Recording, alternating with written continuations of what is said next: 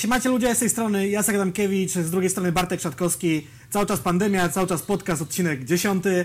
I na początek mam do Bartka taką ni to zagadkę, ni to cytat. Słuchaj, yy, No dobra. symbolem obecnych czasów jest odwaga. Jest to cecha, która zmienia świat na lepsze. A co według Ciebie jest symbolem odwagi naszych obecnych czasów? Tak konkretnie. Nie, nie wiem, dawaj. Niezrobione paznokcie u stóp u kobiety. To jest cytat z y, niejakiej matki ginekolog na Instagramie, która skomentowała posta Tali Siwiec, czyli jakby...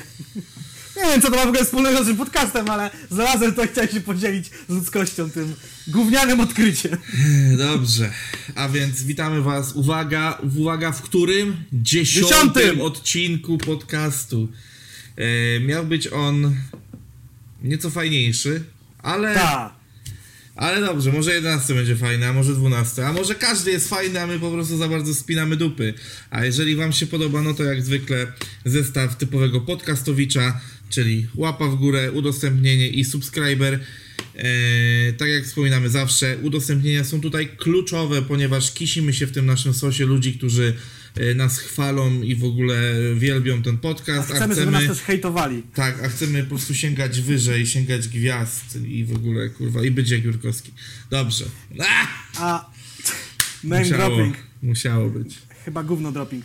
E, chciałem powiedzieć jeszcze do osób, które nas słuchają na Spotify czy na iTunesie.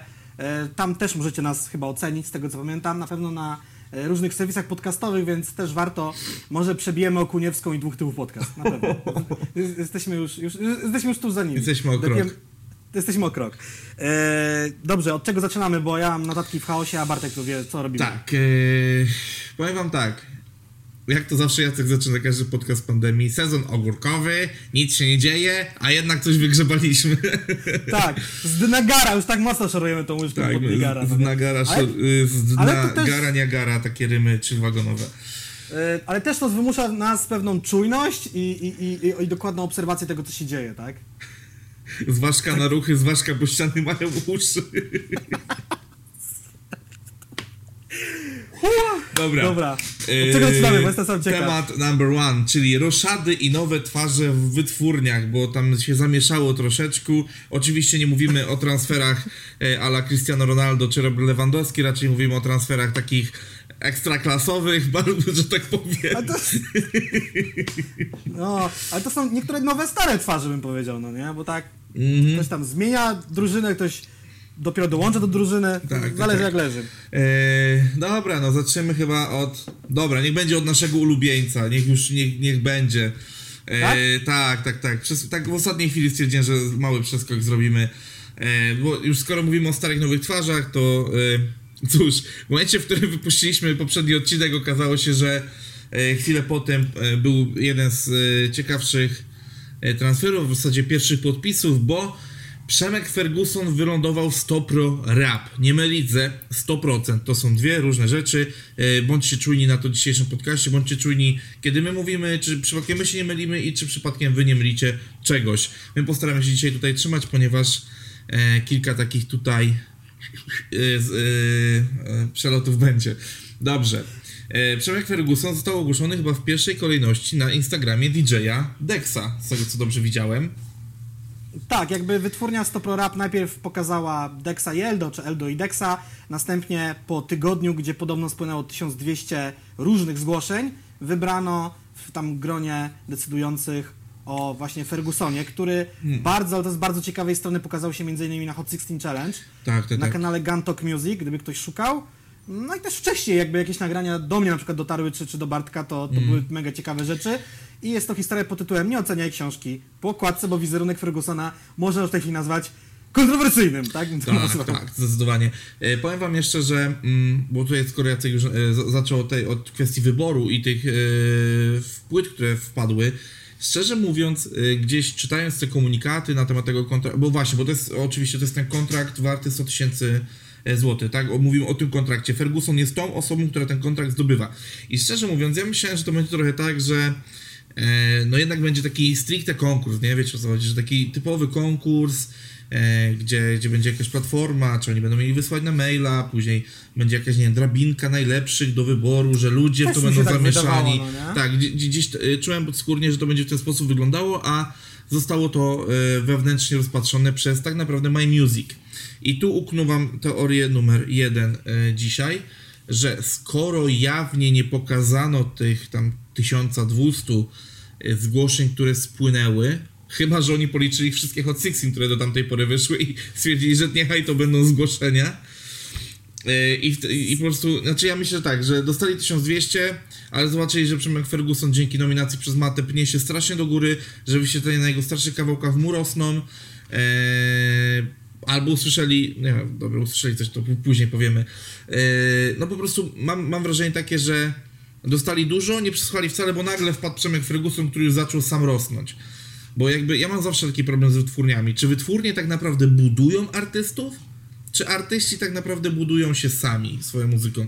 Zawsze mam z tym problem, nie do końca jeszcze tak naprawdę mam zdanie na ten temat i nie wiem, czy kiedykolwiek takie zdanie będę miał. Mam wrażenie, że tutaj trochę wykorzystali hype, No, u, który zaczął rosnąć. nas, żeby, żebyśmy się, bo to jest w ogóle, zacząłem przy tym temacie, żeby się tego dowiedzieć, to potrzebowaliśmy w sumie kilku rzeczy, typu e, jakieś otwarte wywiady z tymi osobami z tak zwanego zaplecza Mhm. jakieś, plus dosyć szczere wywiady od artystów. Też mi się wydaje, że no niektórzy artyści będą w stanie powiedzieć, tak, y, tutaj osoba XYZ pomogła mi, popracowaliśmy nad moim wizerunkiem, e, nad jakimś tam, nie wiem, chociażby ubiorem, czy, czy jakimś pomysłem na płytę, a z drugiej strony niektórzy będą chcieli tego mówić, no bo ja sam, sam, sam, wi- wiadomo jacy są raperzy, tak? On, wszyscy samemu się na ten shit Tak, wspinają, tak, tak, tak. wiadomo, 5 tysięcy osób wspina się na Mount Everest i wszyscy spotykają się na szczycie. E, wiecie, e, bardzo przypadkowo dowiedziałem się wczoraj rzeczy, dlatego nie, nie, nie chcę też mówić ksywkami i tak dalej, ale no w jednej z topowych polskich wytwórni na przykład istnieje nie tyle co możliwość czy prawo do skorzystania e, z pomocy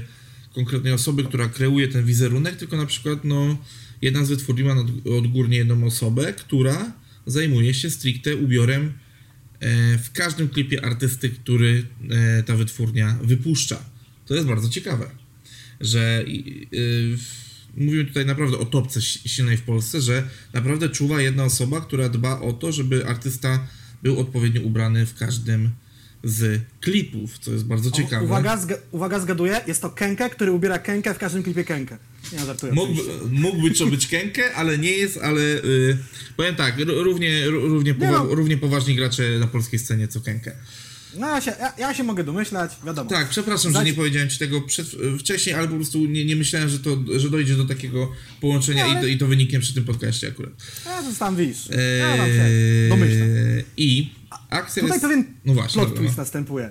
Słuchajcie, plot twist jest taki, że Przemek Ferguson jakby wypuszczał swoją muzykę na świat, czy to w formie fizycznej, czy cyfrowej, w sensie YouTube i nie tylko, no z kanału Guntalk Music.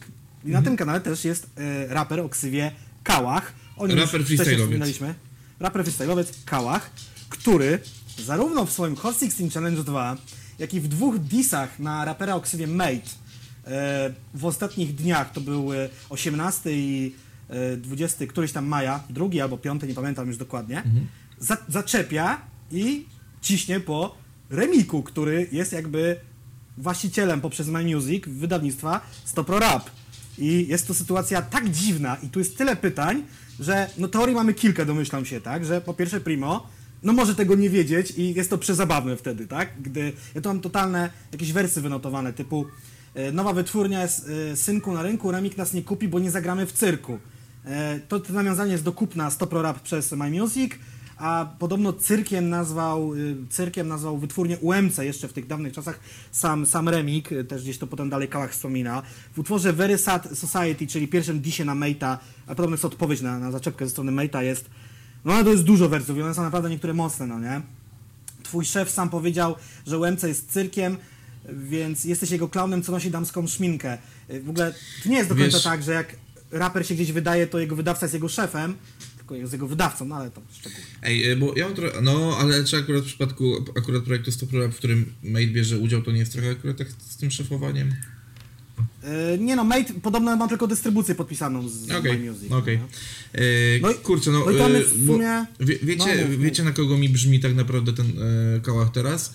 Na osobę, która nie dostrzega jednej zasadniczej rzeczy na świecie, że ludzie i rzeczy się zmieniają po prostu. Wiecie o co? W sensie to, że UMC było jakie było, to jest jedno. My Music swoje za uszami ma, ma. No ale wszystko ewoluuje, wszystko zmienia i tak i on w taki strasznie głupi sposób, nie poparty żadnymi argumentami, tak naprawdę y, gdzieś neguje ten sens tego, a ja postaram się zanegować go, popierając go jakimiś argumentami konkretnymi, bo, bo mam wrażenie, że Kałak po prostu pierdoli dla pierdolenia tutaj w tym przypadku, a...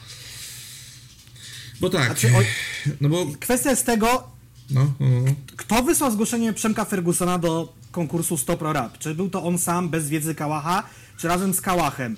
Czy o, no, Chciałbym, wcześniej w ogóle przed tym podcastem, bo ja sobie jeszcze raz przesłuchałem ten Hot Six Challenge 2, wcześniej myślałem, że oni po prostu nie wiedzieli, że 100 Pro Rap, czy ten konkurs to ma coś wspólnego z My Music, dlatego stąd się pojawiły też te uszczypliwości w kierunku Remika, ale to się musiało wydarzyć dwutorowo, czyli z jednej strony zaczepiamy go jako wydawcę, czy jako wytwórnię, z drugiej strony wysyłamy zgłoszenie na konkurs. Więc czy to jest jakaś promocja przez Disy?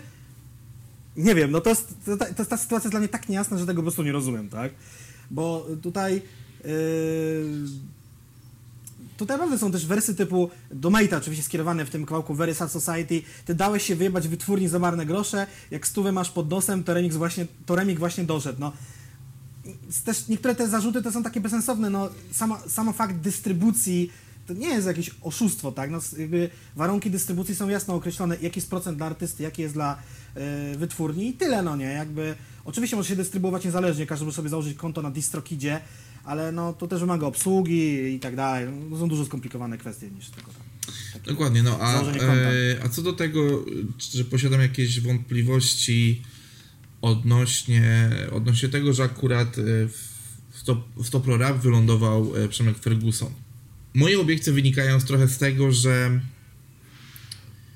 no My Music było jakie było i ma jakiś tam schemat działania i troszeczkę boję się, że Stop Pro Rap to jest tylko takie ładne ubranko, które, bo dobrze wiemy, że wewnętrznie tam tak naprawdę nic się wielce nie zmieniło. To nadal jakby 100 Pro Rap obsługują ci sami ludzie, w sensie e, ci sami ludzie, którzy obsługują My Music, Startrap i tak dalej. Po prostu boję się, że e, będziemy ładnie to nazywać e, 100 Pro Rapem, ale tak naprawdę przyłożymy tą samą miarkę i te same patenty do promocji Przemka Fergusona. W sensie, że będzie, no, że, że tak naprawdę niczym on się nie będzie różnił od y, chłopaków na przykład ze Stardrapu, z którymi myślę, że nie chciałby być kojarzony.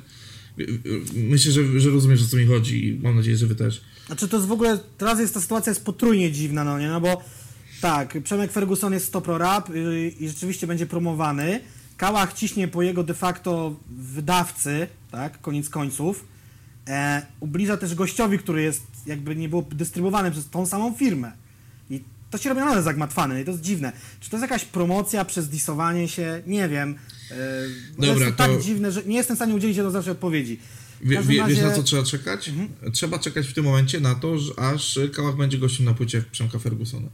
I to już w ogóle będzie takie domknięcie kuriozum, wiesz. Znaczy, y, gościem pewnie będzie, no bo oni są kumplami i tak dalej. Ale ja nie mówię o tej płycie, która jest teraz w preorderze, bo ona, tak, bo ona nie jest wydawana przez My Music. Ona jest jeszcze, Mhm. ona będzie dokończona tym sumptem e, pewnie Niezależnym. niezależnym, a dopiero następna. Ja już myślę o tej następnej, no bo jakby skoro ta płyta już jest w sprzedaży, to uważam ją jako zamknięty temat, wiesz. Tak, ja mam nawet odpaloną w tej chwili tej strony, to y, Ferguson Kudel, Dobre Ryje EP, y, data premiery 1 lipca, koniec zamówień 7 czerwca, czyli za tydzień kończy ten preorder. Jest tutaj y, 6 utworów i ciekawa rzecz tu jest, którą w sumie spropsuję, bo jest intro, skit i outro, które w ogóle nie są numerowane, czyli mamy, gdyby ktoś chciał sobie zawyżyć liczbę utworów, to by powiedział, że jest ich 9, a tutaj uczciwie jest pokazane, że jest intro, skit, outro, a utworów jest 6, plus te trzy jakby rzeczy, te, to, to jest 9. Ciekawostką jest to, że tutaj pisze, że przedmiotem sprzedaży jest pamiątkowy autograf, płyta jest w gratisie, co znaczy co znaczyć może, przeważnie takie zabiegi robi się wtedy, gdy bity są pożyczone z internetu lub też sample są pożyczone z internetu i nie można tego wydać y, legalnie. No dobra, no ale to jest, wiesz, nielegalna ogólnie- akcja tam i ja już... To, to też może chodzić o jakieś tam e, mm, te kwestie podatkowo, zarobkowo, tak, dlatego mówię, no, fakturkowe, whatever się. chłopak, dajmy chłopakom pokombinować, są z, prawie że z Rosji, bo tu to wiesz, obwód kaliningradzki, Giżycko to już niedaleko. Dobrze, dobrze. Ja pierdolę. Nie, nie, chłop, nie chłopaki kombinują, szara strefa musi się tutaj, mu, musi, musi też żyć. Ja jestem wielkim fanem takich kombinacji, szanuję ludzi, którzy potrafią takie rzeczy robić, ja nie potrafię, więc może do tego nigdy się jeszcze w życiu niczego nie dorobiłem. A do ludzi, którzy nigdy się niczego na razie, znaczy, którzy niczego się na razie nie dorobili, trzeba jeszcze raz, bo i tak już jak tnetą tam dwa, dwa cięcia. Czy... A co do ludzi, e, kt- którzy nie za dużo się dorobili na różnych współpracach, no to przechodzimy do Bokuna. Czyli jednocześnie O. do odejścia Bokuna z Quality, czy po prostu zakończenia współpracy i przejścia Bokuna do asfaltu. Cóż, e, powiem wam tak, ja troszeczkę zbagatelizowałem chyba to, co się działo ostatnio u Bokuna, no bo tak naprawdę do, od dołączenia do Quality, znaczy wiem skąd moje wrażenie jego nic nie robienia, e, ale jednak, e, jednak ten chłopak coś tam porobił. Ja sobie gdzieś w międzyczasie te rzeczy posprawdzałem, mam je też na liście do sprawdzenia dalej. E, gdyż iż ponieważ od 2016 roku, tu, gdzie mm, gdzie jakby został ogłoszony jako artysta e, Quality i oczywiście poza świetnym udziałem na płycie Hip Hop 2.0 e, w utworze All Black w remiksie Queby, e, wydał on też płytę z Fonciakiem, Młode Raki, znaczy płytę epkę, która była w ścisłej, w ścisłej limitce e, 200 sztukowej, czyli no jakby chyba w Kłe wiedzieli, że Bokun nie będzie naj, no nie będzie ich najlepszym produktem, że tak powiem. Później był pies e, pisany przez J, uliczny, pies uliczny, też z tego samego roku. I później to moje wrażenie tego nic nie dziania się, ponieważ na, oficjalnie za dużo rzeczy się nie pojawiało, tam pojawi- pojawiały się jakieś pojedyncze rzeczy od, od Bokuna. Jeżeli coś pominąłem takiego strasznego, to komentarze są wasze, możecie przypomnieć. E, na, na, na tyle e, dzisiejszy research mi pozwolił. Później na początku 2019 Mój pies właśnie, je- przepraszam was za dzisiejsze dźwięki, ale tu u mnie dzisiaj w dźwiękach może dziać się dużo. Skrzypiący fotel, wiatrak, pies. Eee, życie. To, U, u mnie życie. komputer umiera i przed chwilą pies sąsiadki mojej ulubionej, e, jak zwykle. To jest, to jest fascynujące. Za każdym razem, kiedy wychodzi z chaty i za każdym razem, kiedy do niej wraca, musisz czekać. Nie robi tego długo, ale takie symboliczne cztery szczeknięcia po wyjściu i, po we, i przed wejściem do chaty. To jest, No bo to on, jest on, mówi, on mówi do widzenia i siema, jak wchodzi, wychodzi. Ach. albo honey, I'm home. E, dobrze, a więc w 2019 e, na początku D piwnica, znaczy piwnica, przecinek D. Bardzo mi się podoba ten zabieg e, w tytule. No i chyba taka e, naj, naj, inaczej, przynajmniej o tej rzeczy można było usłyszeć, jeżeli się nie interesuje stricte Bokunem, czyli płyta Paranoia, e, wydana e, w Quick Quality. I między tutaj, e, gdzieś właśnie w 2019 roku, gdzieś padło, e, padło jakieś hasło ze strony Quick Quality, że e, dwa albumy ma do wydania jeszcze u nich e, Bokun.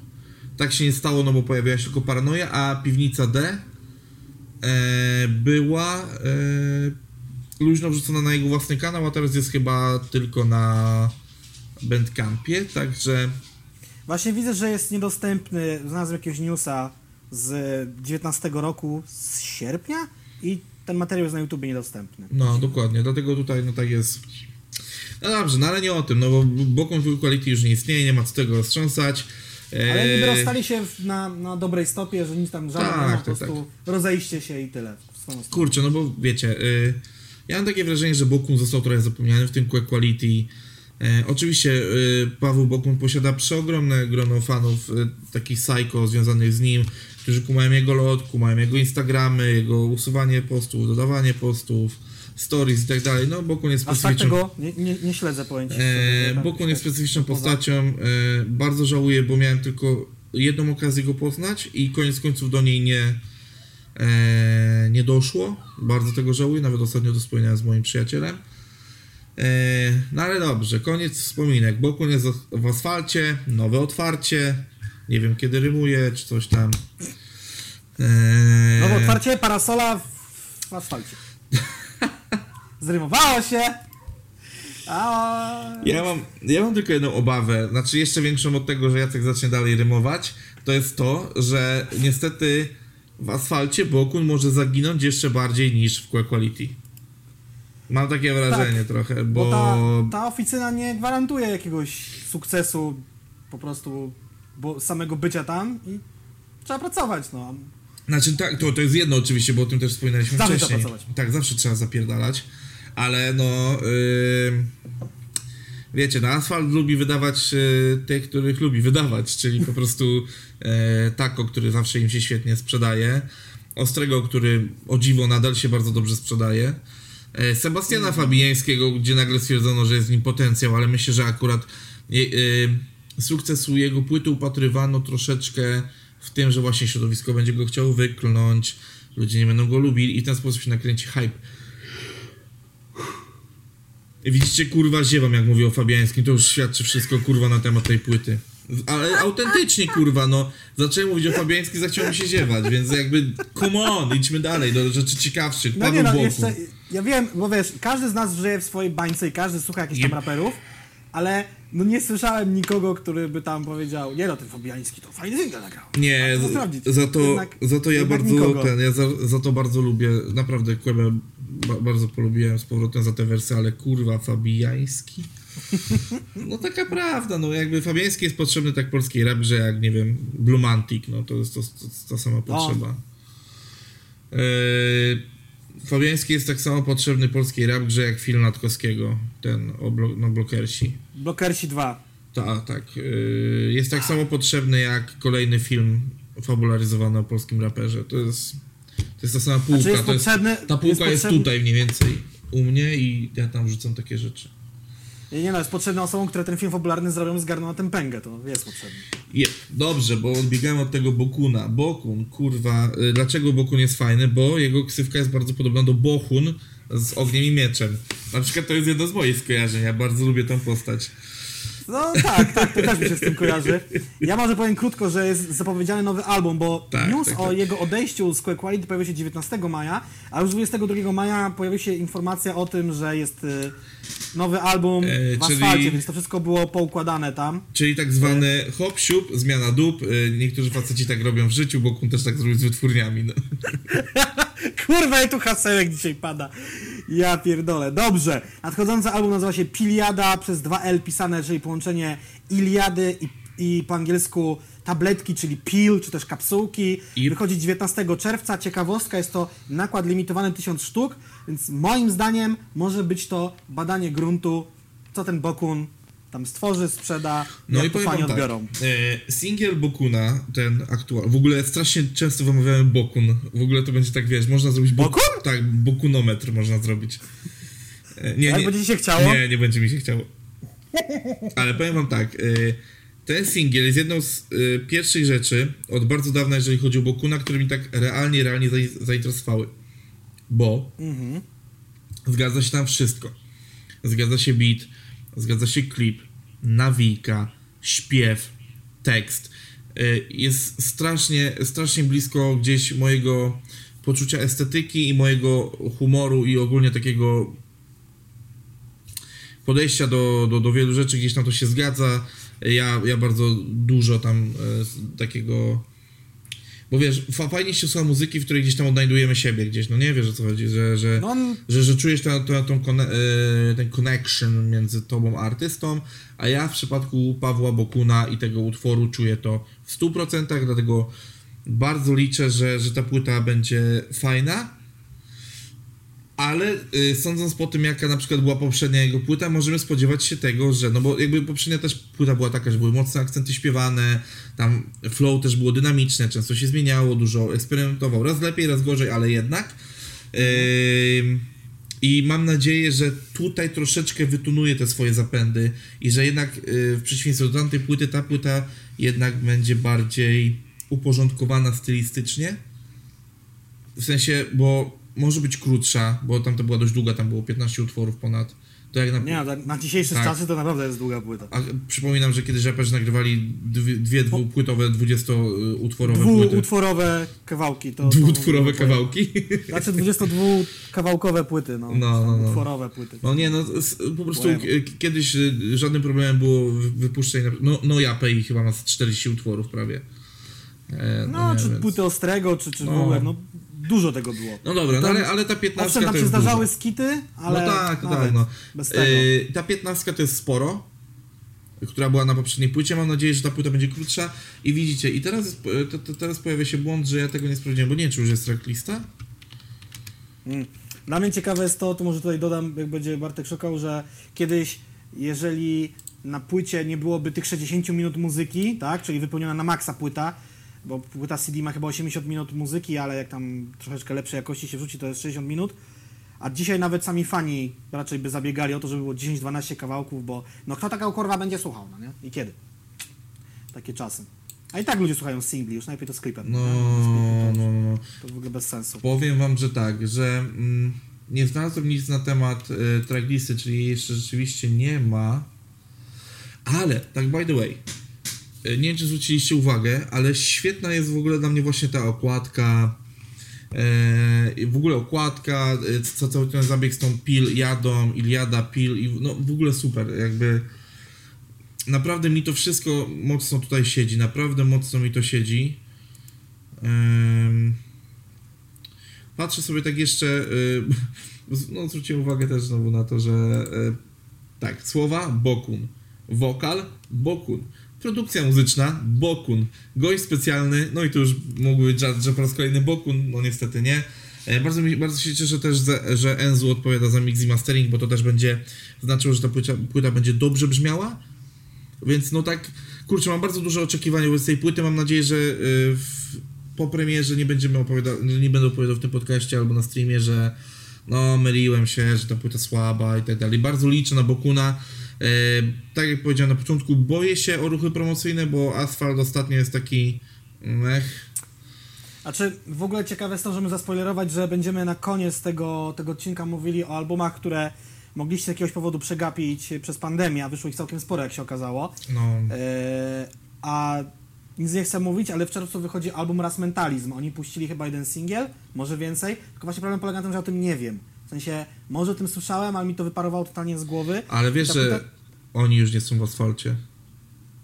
Aha. No, zapomniałem o tym. No. Oni, To są, oni, chyba- oni są już w Sony teraz. Yy, To też nie świadczy ani dobrze o asfalcie, ani o Sony. W sensie, no tak, dobra, y, szy- szykował się błąd, ale w sumie wybrnąłeś z tego, to prawda, to no, prawda, no, to no, prawda. no, bo wy gdyby, gdyby pomagali, gdyby tam było tak dobrze w asfalcie, to przeca by wytwórni nie zmieniali, tak? No ale czy, czy tu trochę nie jest na zasadzie yy, z deszczu pod rynne? To się okaże, kurwa, powiem wam To tak. się okaże, to się Dobra, okaże. let's go, bo, bo kurwa tematów y, gro, a y, siedzimy i, i pierdolimy głupoty. Nie no, nie pierdolimy głupot, ale... Y, y, Ale ja, ja to za to znalazłem płytę w Asphalt Shopie, która myślałem, że już jest wyprzedana, ale jeszcze nie jest, więc może jeszcze ją kupię. Dobra, y, co, co dalej? Dobra, kolejny ciekawy transfer to jest y, transfer KPSN do Def Jamu, czyli po prostu szukałem, szukałem, szukałem i znalazłem Def Jam. E, aktualnie młodzieżowe słowo roku chyba to będzie, bo kurwa wszyscy teraz chcą w Def Jamie wydawać. E, powiem wam taką ciekawostkę. Drugie podejście, bo jakby w ogóle ta nasza seria podcastowa teraz to jest nasze trzecie podejście do podcastów.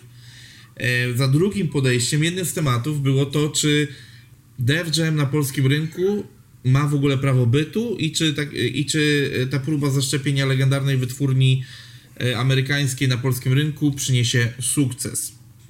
Nie odpowiem wam na to pytanie, czy przyniesie, aczkolwiek ich ruchy są póki co lepsze niż się spodziewałem, przynajmniej ja. I tu mówię właśnie o młodym ATZ, KPSN-ie, e, czy chociażby o Włodim, o którym zaraz też będziemy mówić. A ja właśnie znalazłem pewną paralelę, że Def Jam dla y, Universalu jest mniej więcej tym samym, czym Stopro Rap dla My Music, tak?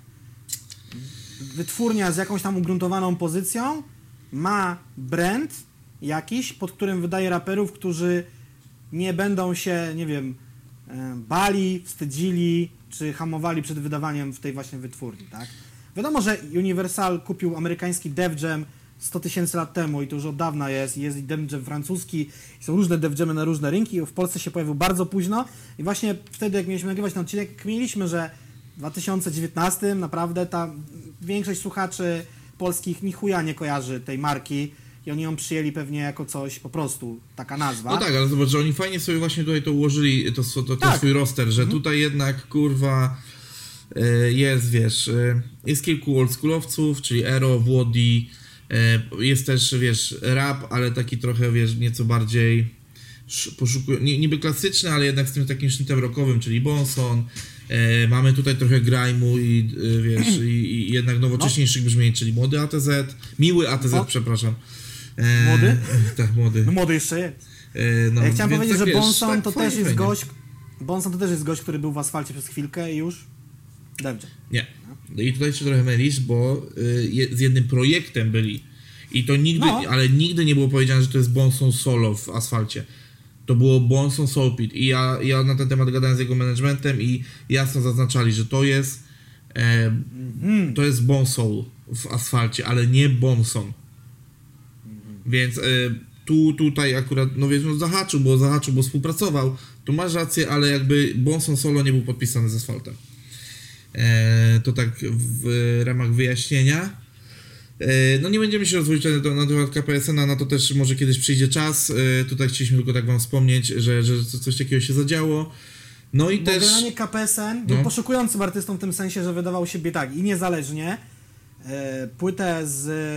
Ojej, wy- wypadło mi to z głowy. Jedną płytę puścić przez 100% z Bonsonem właśnie. Tak? Mhm. Bonson KPSN 100%. Potem on założył jakby swoje takie. Swoją oficynkę o nazwie marka INC, czyli Incorporated. Puścił tam kilka krążków i w końcu w tym Dev Jamie. No i co, pozostaje tylko trzymać kciuki co na, na kolejne ruchy, no bo. No, No, jeszcze było na przykład 3 czwarte Underground Studio. ale to wieki temu, no nie? To są Eee, takie. wcześniej był jego e, jeszcze inny, bo marka ENC to jest jedna, ale jeszcze było e, Not On Label. Tak sobie sprawdziłem teraz, tak, no to tak, także tam, no zawirowań mnóstwo, ogólnie rzecz biorąc. Znaczy, not on label to po prostu znaczy, że nie w wytwórni. Nie wiem, czy to jest to sama nazwa?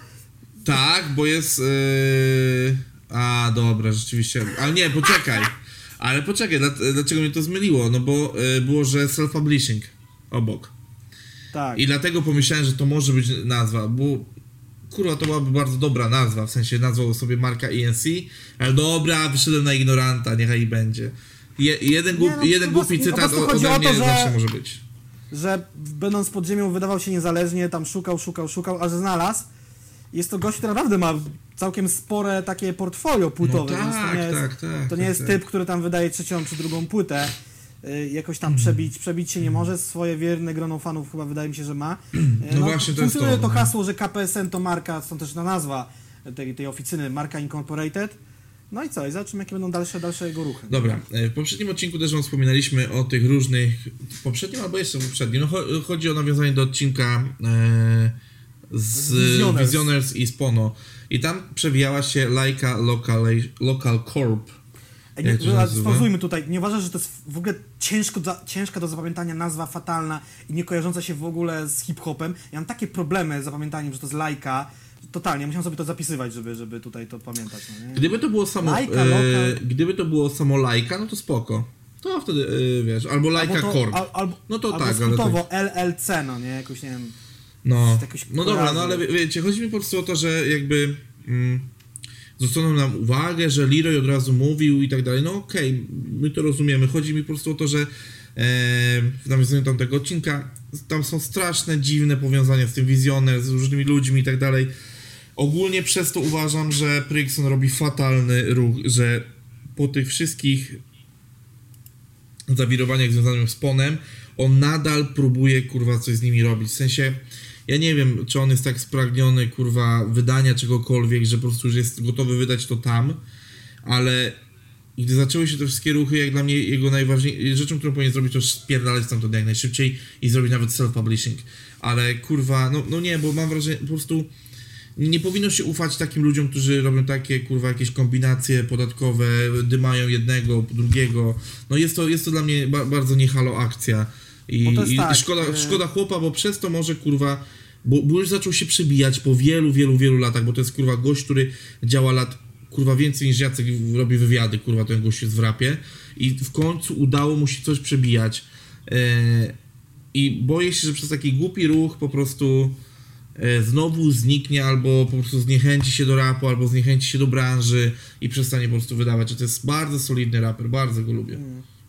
Generalnie to jest tak, że no, jak się sytuacja z Wizjoner zakończyła, no Pono tam został oszukany tak naprawdę, odszedł stamtąd, Fusznik też, Wigor puszcza płytę niezależnie sobie przez preorder.pl, Leroy został przy tym swoim la- Laika Local Corp i teraz jest pytanie, czy on nadal robi to z tym gościem, czy z tymi ludźmi od y, Visioners, cokolwiek, czy totalnie to niezależnie już robi. Jest tam teraz ten Prykson Fisk, E, swoją drogą, ja robiłem, dostałem od niego materiały w zeszłym roku, fajne ma te swoje produkcje, to jest bardzo ciekawa postać i oryginalna. E, w Poznaniu kręcił klip do swojego nowego projektu, które, który kręcił mu e, właśnie Little e, z Returnersów, on też się zajmuje klipami. Um, no i należy też jakby trzymać kciuki, żeby ten materiał A nie zaginął, B wyszedł i wszystko tam było w porządku, bo myślę, że też nawet Trykson nie zależy mu na jakimś super może zarobku na tym, tak? Tam kokosów może z tego nie będzie, ale będzie to wydane legalnie, ukaże się to na streamingach, e, czy jest jakaś jego inna płyta na streamingach, czy coś, mogę za chwilę sprawdzić w telefonie sobie na Tidalu, czy w czymś tam. E, I, i, i, i może to będzie taki przedskocznia właśnie do jakiegoś tam dev jamu, czy czegoś takiego. Znaczy, Cholera znaczy dobrze by było, no ale no ja się boję, że tak może nie być. No, no Brykson Fisk jest jako wykonawca, ale mam wrażenie, że jest trochę nieuporządkowany na... Powiadasz, że jest? Ja jest sprawdzam. przynajmniej na Spotify'u, ale mam wrażenie, że to jest mocno nie, nieuporządkowany temat trochę. A właśnie, też widzę, rzeczywiście widzę Dobra, tego, ale y, tego na, jednej epki. na chwilę nawiązując do, do lajki. Jeżeli sobie spoj- spojrzycie ogólnie na, na wytwórnie w Polsce i tak dalej, z reguły jak wpisujecie nazwy różnych podmiotów związanych z rapem, nie wiem, czy sobie tak digujecie rzeczy, to bardzo często przede wszystkim wyskakują strony na ten temat, w sensie ich strony, strony tych firm, albo Facebooki, Instagramy, e, sklepy, czy też, e, czy też raczej, no, albo na przykład artykuły, że ktoś się otworzyło, a jak wrzucacie lajkę, to pierwsze dwie rzeczy, gdzie się ona pojawia w Google'ach, już pomijając w ogóle zdjęcie jakiegoś dziwnego typa w radzieckiej czapce, e, to są, dwie pierwsze rzeczy, no to są KRS-y, później jest regulamin strony visioners.pl, później y, cztery KRS-y, Facebook, który ma 400, y, który ma 609 lajków na ten moment, później Business Finder, w którym po- pojawiają się jako w ogóle studio nagrań, a nie jakiś wydawca albo sklep, bo na przykład w regulaminie Visioners pojawiają się jako sprzedawca. Więc widzicie, że tutaj jest strasznie zagmatwane i jak nawiążecie sobie do tego podcastu, gdzie się śmialiście ze mnie, że zacząłem digować strasznie KRS, to wszystkie te kurwa dziwne podmioty są zarejestrowane na ulicy Koronowskiej 8 w Warszawie. Albo w większość, a jeden się wyłamywał, chyba już nie pamiętam. Ale no kurwa, no jest to, jest to dziwne, jest to dla mnie niepokojące, jest niefajne. E, nawet jak w grafikę wejdziecie, to wszystko co się wyświetla to są tam trzy, trzy linijki, kurwa, e, związane z, trzy linijki zdjęć związane z Leroyem i później to już są w ogóle jakieś gówna, no. Czy jak ja wpisałem pełną nazwę tej firmy, to mi to wyskak- wyskoczył ich Facebook, głównie newsy o tym, że Leroy wypuszcza limitowany winyl na 25-lecie Scyzoryka em, i potem wszystkie sklepy, które mają ten, y, ten winyl oprócz jego strony domowej, czyli Asphalt Shop, Dobra, ale pisałeś Lajka Local Corp czy Lajka Corp? Lajka Local Corp. A ja wpisałem Lajka Corp i dlatego, dlatego mówię o tym. No, no, no. no, no. No, I parę newsów widzicie. na różnych stronach, gdzie są o tym, że cały czas jest wydanie scyzoryka w nowej formie, bla, bla, bla, bla. No? Także widzicie, to ja mówię, ja nie ufałbym takim, takim e, przekrętasom, kurwa, przekrętasy. E, no już mówiliśmy o tym przy okazji Wizjoners. Po prostu e, boję się, że, że Prykson gdzieś w tym wszystkim zniknie. E, dobra, e, myślę, że temat e, transferowy tutaj, jeżeli chodzi o wytwórnię, mamy za sobą, tak? Tak, no, raczej tak. E, więc e, teraz, e, jeżeli wy macie jakieś pomysły na to, kto powinien zmienić wytwórnię, albo kto powinien przejść do jednej z takich topowych wytwórni, jak nie wiem, Quick Quality, SBM czy, czy DevJam, to piszcie w komentarzach, komentarze zostawiamy wam. Jeżeli macie, ma, macie naprawdę jakichś fajnych ludzi, który, którzy uważacie, że powinni być wydawani, to dawajcie znać. I nie wpisujcie tutaj swoich kolegów, e, którzy po prostu nagrywają i wydają właśnie swój trzeci gorący numer. Z tym się powstrzymajmy, dobrze? Dziękuję. Dobrze, i, e, wspominaliśmy i troszeczkę zostajemy tutaj w tym sosie e, wytwórniano-rapowym. e, bo przechodzimy do tematu Włodiego i Def Jamu, ale nie chodzi o to, że będziemy teraz mówić o newsie, który wydarzył się ponad pół roku temu, e, tylko mamy wrażenie, że przy okazji tego, że Włodi pojawi się w Jamie dokładnie 24 października 2000, listopada, przepraszam, 2019 roku, e, to zaczęto porządkować troszeczkę tematy e, streamingów i jego, jego muzyki związanej z tym, a konkretnie chodzi o projekt Parias, który na dniach ostatnio pojawił się na streamingach w końcu. E, aczkolwiek widziałem, że na przykład na Spotify'u nie ma tej ładnej okładki, szarej jest tylko logo Parias, no ale można już legalnie sobie posłuchać na streamingu, e, na streamingu Pariasu, z czego się bardzo cieszę. E, Z ciekawostek e, pojawiła się też e, ta ukryta płyta z 2009 roku z tylko dla dorosłych Ostrego. Też się pojawiła na streamingach, to jeżeli ktoś em, to jeżeli kogoś to interesuje, to, to też już to jest. A tylko dla dorosłych nie było 2010? no właśnie tak jak mówiłem, to przez sekundę się zastanowiłem nad tym, ale ale ja mam w głowie wrażenie, że 2009. Mm, nie wiem nawet jak to sprawdzić, szczerze mówiąc. Dobra, na Wikipedii będzie chyba najbezpieczniej. 2010, luty, no. O, no to stary, dobra. To jest ostatni, ostatni album Ostrego, który jeszcze sprawdzałem, ale tylko mi się właśnie ta ukryta płyta podobała, bo ta z tą całą historią jakiegoś tam ziomka, co tam płytę zgubił. O ile historia jest tam fajnie zaplanowana, to mi się ta płyta akurat nie podobała. No nie, to jak dla, E. dla mnie to jest najlepsza płyta w jego dorobku i wszystko jest, jest tam kurwa zajebiste. Kurwa, komiks, yy, ta ukryta płyta i tak dalej. No mega, mega. Yy, jaram się opór, kurwa, jest to jedna z najcenniejszych wobec mnie w ogóle, yy, według mnie płyt. Nie, jakie z założenia wychodzę, że muzyka, muzyka jest najważniejsza, dla mnie do płyty może być dołączona nawet, nie wiem, Tak, złoty tak, no ale wiesz, ale chodzi o to, z skrzydełkami, no nie? Chodzi o to, że, że ten motyw, że tak naprawdę słuchasz historii, która mówi o tym, że zaraz możesz znaleźć płytę gdzieś ukrytą jako koncept i jako wiesz. y, no jednak, jednak tak naprawdę to jest cała płyta, która jest storytellingiem, no to to jest trudne, wiesz, utrzymać poziom dobry na, na, na całym tym. Dobrze, ale to nie o ostrym teraz czas. Może kiedyś w końcu spróbujemy się na temat ostrego. Ja myślałem, że my teraz w ogóle będziemy mówili o Włodim i jego tajemniczym producencie. tak, tak, tak, No, właśnie y, i, już chcę do tego przechodzić, tylko no, o tych streamingach tutaj zaczęliśmy. E, Jeżeli chodzi o ludzi związanych z Pariacją i z Włodim, no to Eldo podobno też został gdzieś tam uporządkowany w końcu e, na Tak, zarówno czyli, na Tidalu no, i na Spotify, bo to sprawdzałem. Brakuje albumu CKCUA, czyli człowiek, który chciał ukraść alfabet, ale ma być to uporządkowane, bo to wyszło nakładem Ej. jakiejś innej wytwórni. A ciekawe A. teraz, bo o kurwa, to trzeba sprawdzić. Bo No. no. E, no mówiliśmy o transferze Eldo ostatnio, no nie? I ciekawe teraz, czy na przykład kurwa e, w swoje przeloty My Music nie idzie tak głęboko, żeby na przykład teraz dopierdolić, e, że na przykład nie pytaj o nią, to jest Stopro Rap, a nie My Music. Ale nie, No no, jest, te- jest, jest My Music, dobra, na razie. Nie, to album nak- wychodził nakładem My Music, więc No tak, no ale wiesz, no ale Może teraz- być jako 100 pro rap. No ale teraz, y, wiesz, no... A ja prób- znalazłem, że prób- człowiek- Wiesz, próbują czarować, próbują czarować rzeczywistość, że przejście z My Music do 100 Pro Rap, no to jest, e, wiesz, przełom, nowość, a tak naprawdę, no, już mówiliśmy o tym. Człowiek, który chciał ukraść alfabet, wyszedł nakładem wydawnictwa Frontline Records. Nic mi ta nazwa nie mówi, także tyle wiem. Jeszcze chciałem powiedzieć, że z takich starych rzeczy pojawił się na przykład SND Milfon w wersji Hałas, to wiadomo, bo wyszła też reedycja.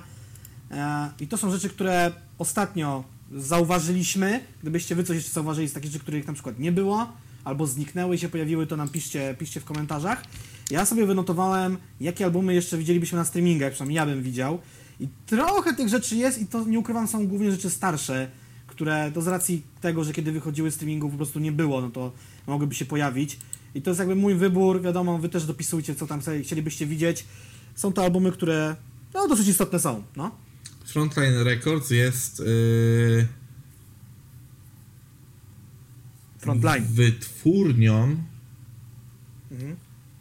y, Eldo i no jakby ich własną, Eldoki i tego, bo Grammatic wydał w podróże jako Frontline, tylko to jest Frontline e, Records slash My Music. No to czemu do kurwy nędzy tego albumu jeszcze nie ma na streamingach? Bo Znaczy, myślałem, tam, e, wiesz, ja mówię na są razie. jakieś problemy. e, ja na razie mówię o tym, co, co, co, co mówi Wikipedia na temat albumu Podróże e, Gramatika, który został wydany. E, wydany tam i, num, i na przykład człowiek, który chciał ukraść alfabet ma numer y, FR001, czyli to jest jakieś ich po prostu wydawnictwo, które by było dystrybuowane przez My Music, czyli jak widzicie... No też właśnie Wszystko, widzę na no. Discogsie, że rzeczywiście dwie płyty na, wydane nakładem Frontline Records, człowiek, który chciał ukraść alfabet i podróże gramatika, e, czyli to jest prawdopodobnie self-publishing i, i, i no może to jest kwestia, nie wiem, że tu trzeba się z Beatnixem, tak, bo Beatnix robił tu bity i trzeba go znaleźć i się z nim dogadać na tą Ale i... Och, dobra, to już jak jesteśmy przy beatniksach, to ja muszę wam tutaj trzasnąć jedną rzecz. Yy, nie wiem, czy Jaca wiesz, czy nie wiesz. Pewnie Ale, nie wiem. ale Beatnix nie to nie jest jedna osoba. Wiem, właśnie to sprawdzam i to są dwie osoby. Tak, ale i teraz uwaga, bo i, nie, y, Tomasz Twardowski to kit tam z tym, ale czy wiecie, moi drodzy, kim jest Jan Poremski, który jest w Bitniksie? Ja o tym wiedziałem od kilku lat, ale sprzedam wam newsa. Jan Poremski, czyli twórca e, bitów na płytę Człowiek, który chciał ukraść alfabet, między innymi, jest No ja aktualnie, jest aktualnie menadżerem Taco Hemingwaya oraz jedną drugą legendarnego składu Flirtini, który tworzy Janek Poremski razem z Mentosem z Resmentalizmu. Także macie tutaj drop e, newsowy troszeczkę. Jeżeli ktoś tego nie wiedział, to myślę, że jest to wiedza dodatkowa, ciekawa, która wynikła nie, nie, przygotowana do tego podcastu. Ale skoro gadamy, no widzicie, to jest robienie podcastu live, kurwa. No i też widzę, że produkował rzeczy na albumy takie jak y, O co chodzi, Tako na Fide, O. Niewidzialna Nerka, Alko, Alko Poligamia prezentuje albo inaczej remiksy, no coś tam, coś tam się działało. Tak, tak, tak, nie no, Flirtini, Flirtini jest Wiadomo. e, prężnie działającym e, akurat e, tworem, który ja bardzo lubię. Barka, Flirtini, shorty, bikini, wiadomo, Wiadomo, zawsze. No ale jedynak, jedynak no jest e, osobą nadal prężnie działającą, już nieco troszeczkę odsunął się, ale e, ju- już, już nie jest jakby tam gdzieś e, na, na froncie z tym wszystkim, ale no, to taka ciekawostka dla was, która przypadkiem wyszła.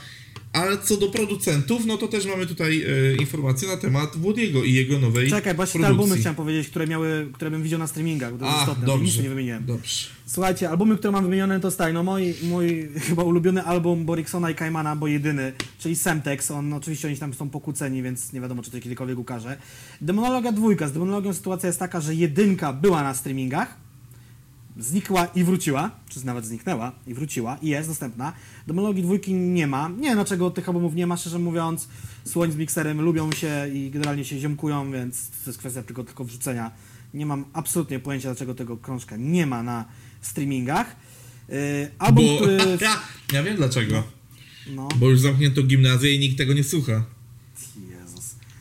E, Hardkorowa komercja, nic naprawdę. E, To jest album, który pewnie wiele osób zna, a wiele nie wie, że to jest w ogóle taki album istniał. Przecież Platynowe Sombrero jest albumu Hardkorowa komercja. E, I, I legendarny cytat Stuwa, wydają jakbym spluwał, jest właśnie z hardkorowej komercji. To bym chętnie na album widział na streamingach. Zeus jak mogłeś z 2011 roku. Tego albumu nie ma na Nie, streamingach. nieodżałowany, już wspominany wielokrotnie. Bo jak znam życie, to jest konflikt na linii Dulewicz-Zeus i pewnie... No Właśnie, to- y, ja to pamiętam, że, że w którymś y, z wcześniejszych odcinków podcastu mówiliśmy, że jak chcecie się dowiedzieć, to mamy zapytać Marka Dulewicza o to, ale nikt nie powiedział, więc nie pytaliśmy Marka o to. Kolejna rzecz. Kali i Paluch milion dróg do śmierci. Z tego co sprawdzałem, tego nie ma Tidalu. Ja posługiwałem się Tidalem przy swoim poszukiwaniu, nie Spotify, bo Spotify nie znoszę używać. Jest dla mnie bardzo ciężki w obsłudze, więc nie wiem. Możesz teraz sprawdzić. Na Tidalu milion dróg do śmierci Kali Paluch nie ma. Rok 2000, o ile mi pamięć nie myli, 12 to był, kiedy ten krążek wychodził. Nie, nie, nie ma, nie ma. Dobrze, następnie dwa, pierwsze, dwa jedne z pierwszych albumów Palucha, bo nie pierwszy, pierwszy Życie jest piękne, nigdy nie wyszedł w reedycji, nigdy prawdopodobnie się nie ukaże na legalu, chociaż może to się zmieni, ale nie ma biurokrany rapu i pewniaka na streamingach, coś ciekawe, bo te albumy wyszły w reedycji, są na autorskich bitach, nic nie stoi na przeszkodzie, żeby te książki się ukazały. No skoro ich nie ma, to może coś stoi na przeszkodzie, albo może paluch w przeciwieństwie, chociaż nie... E, Mi się wydaje, że Paluch po prostu zaczął wrzucać od pewnego momentu swoje albumy i jego jakby nie interesuje Tak, wrzucanie tak, tak, starych tak, tak, rzeczy, tak. bo robi rzeczy bieżące. Y, Po wielu latach w końcu na streamingach pojawił się Paluch, Chris Carson, PCC, tak? Tak, Mixtape. Paluch, Chris Carson, Made in Heaven, tak, tak? to, to, to. A fani o to zabiegali od lat. Co, cie, co ciekawe... Y, Mhm. a nic, dobra, nieważne. E, co dalej? E, jeszcze sobie tak wypisałem. Jest trylogia albumów Codex. na streamingach, ale wrzucone jako trylogia, bo nie wiem, czy pamiętacie, to albo wychodziło osobno, tak? Czyli kodeks 1, kodeks 2, kodeks 3. W pewnym momencie wpadnięto na pomysł wydania takiego potrójnego boksu w Digipaku Jo, jo, jo. z trzema kodeksami, tylko tutaj mam pewną wątpliwość, bo tu jest właśnie ten boks jakby scyfryzowany i mi się wydaje, że w tym boksie nie ma prawdopodobnie, ale mogę się mylić, wszystkich utworów, jakie oryginalnie wchodziły w skład kodeksu 1, 2, 3. E, To tak jeszcze był, był też tam kodeks suplement, to swoją drogą. E, Jest kodeks czwarty, ciężko go znaleźć, bo pisownia kodeksów jest różnie. Raz jest cyfrą rzymską, Tak, raz tak. arabską. E, Nie, sorry, brakuje kodeksu czwartego, ale jest piąty. To już w ogóle jest What the fuck, no nie? Kolejne. Piąty jest trudny do znalezienia, bo jest pisany cyfrą arabską, a nie rzymską. Yy, Jest tam też bałagan. White House są raz pisani tak. Raz to jest Magiera i Laska, raz to jest White House, raz to jest White House coś tam. Jest dosyć bałagan na tych A kontach. co Nie ty będę gadasz, że nie ma kodeksu czwórki? Na Tidalu nie ma. Jest. Na spot... Mm, O kurwa. O kurwa. Wiesz kto wrzucał? E, nie, na, na Tidalu nie ma no w tej chwili. No to, to na Spotify'u jest i wiesz kto go wrzucał? No to- Kto jest podpisany? no, e- Kodek y, ten... y, RRX. To jest niebywałe, nie? Znaczy w pomysł wydania się wytwórni RRX do kogokolwiek ona należy w roku tam 2000, którym to było? 12. 14 czy 13? 12. To jest, to jest tak egzotyczny pomysł jak y, Prixon Fisk wydający się w Leica Corp. zdaniem. Dokładnie. Czyli tak, Codex 4 jest na Spotify'u, nie ma na Tidalu, co też świadczy bardzo dobrze o osobie wrzucającej tą cyfrę. Um, piątka jest jakoś dziwnie opisana. No dobra, no to są takie moje typy. Jeżeli macie jakieś inne brakujące albumów, pewnie ktoś się zarzuci tutaj jakimś ace'em. Bierzcie pod uwagę, że to muszą być albumy nagrane na, na oryginalnie stworzonych przez producentów bitów, a nie na kradzionych bitach, no bo przez ten powód, między innymi mixtape na przykład Górala, Jointy, konserwy muzyka bez przerwy nie może być na streamingach, bo jest na bitach kradzionych amerykańskich yy, i tyle. I dlatego też nie ma, i dlatego też nie ma Art Brutu jedynki na e, Spotify'ach. Zgadza się, no to też są bity. Tam, tam akurat chodzi o sample, nie o same bity. Dokładnie. Mixtape Górala jest dosłownie na kradzionych bitach Dobra. Akcja. E, to tak jak już zapowiadałem chwilkę wcześniej, e, szybkie tutaj przejście do Włodiego, e, bo Włodi zapowiedział jakiś nowy projekt od siebie. E, na temat Włodiego już się kilka razy wypowiadaliśmy. Zdanie nasze jest takie, że chyba obojga, że Włodi zawsze solidnie, zawsze niszowo, ale w sensie Zajebiste bity. tak, tak. wszystkim. Słuchając jego płyty zawsze spodziewasz się tego samego, czyli bardzo dobrych bitów, bezkompromisowej nawijki, często bardzo dobrych tekstów i, i zawsze ta płyta reprezentuje pewien poziom, po którego, po, poniżej którego nie schodzi. Ona nie jest, Tak. on, on nie jest jakiś zajebiście wysoki, on nie jest jakoś e, tra tragiczny, on jest zawsze takim, to jest taki dobry ligowiec, kurwa. Włody to jest taki dobry ligowiec, od wielu lat się utrzymuje. Mi się bardzo podoba to, co on zrobił ze swoją karierą, jakby już po takim oficjalnym chyba, przynajmniej w ich gronie, zamknięciu tematu molesty i tak dalej. Włody robi swoje, Włody solo zawsze, kurwa, naprawdę na propsie. E, Zawsze te płyty sprawdzam z dużą przyjemnością, E, a singiel z poprzedniej płyty Włody e, z Ero w ogóle... No i też są zawsze Mega. single, które wratują cię na playlisty i zostają z tobą na dłużej, tak? Tak. To są już takie. No właśnie ten No jest Włody tak- Ero. To, to jest właśnie taki Są przykład. takie single, które z miejsca stają się numerami, które za X lat będą rozpatrywane jako bardzo fajne klasyki, no nie? Guzik z małpą. O, też mi przyszło do głowy Czy teraz. to, czy, czy, czy to są numery z, wszystko z dymem, czy z osadu, czy, czy z różnych płyt. I tutaj właśnie jest bajera taka. Osad EP już był wydany w Universal Music Polska, więc przejście Wodiego do Def Jamu to było przejście Eldo z My Music. Tak, tylko, e, tylko e, chyba mm, akurat jeżeli chodzi o Def Jam, po prostu ogłoszono, że startują i będzie tam Włody Mhm. od samego początku, a nie, a nie robiono z tego, że nagle wow, nowa oficyna, wielkie przejście, dołączę do projektu. Tylko po prostu to było takie naturalne, gładkie przejście, nie, nie, nie, nie, ogłaszane w jakiś sposób szumnie. Z tego co pamiętam i z tego co mi wysłałeś, to po prostu było zdjęcie na Instagramie. Że No i pewnie też post na. Facebooku za tym szedł. No, No, no, więc- To było budowanie drużyny, no bo Def Jam tam jest tak. Pierwszy był Ero, potem był Frosty albo Włodek, Miła, TZ, no i to grono cały czas się tam powiększa. Na ten Tak, moment oni tak. mogą mieć tam 10 osób? Mniej, więcej. No nie, no już, już, ten, już ten roster teraz dość fajnie wygląda. Także no ja się, ja się trochę jaram, nie powiem. Y, A już w ogóle Wiesz, y, jaram się co- tym, jaka postać tak naprawdę e, stoi za tym, no nie? To już w ogóle, w sensie kto jest szefem Def Jam Polska, no nie? W sensie, że czarny, hi-fi, tak? Nie. Co ty, a jaką teraz ty głupotę puściłeś, Jaca? No, nie, czarny nie jest. Wite, nie jest Witek Devgem. Michalak z A, o tym Alkopoligami. mówisz. Ej, bo mi się wszystko myli. Dla mnie tutaj trzy majorsy tak się zlewają w jedno, że to jest bania mała, no nie? No. Sony, Warner i Universal. Jezus, no. Tam są też, takie ruchy z lewej do prawej.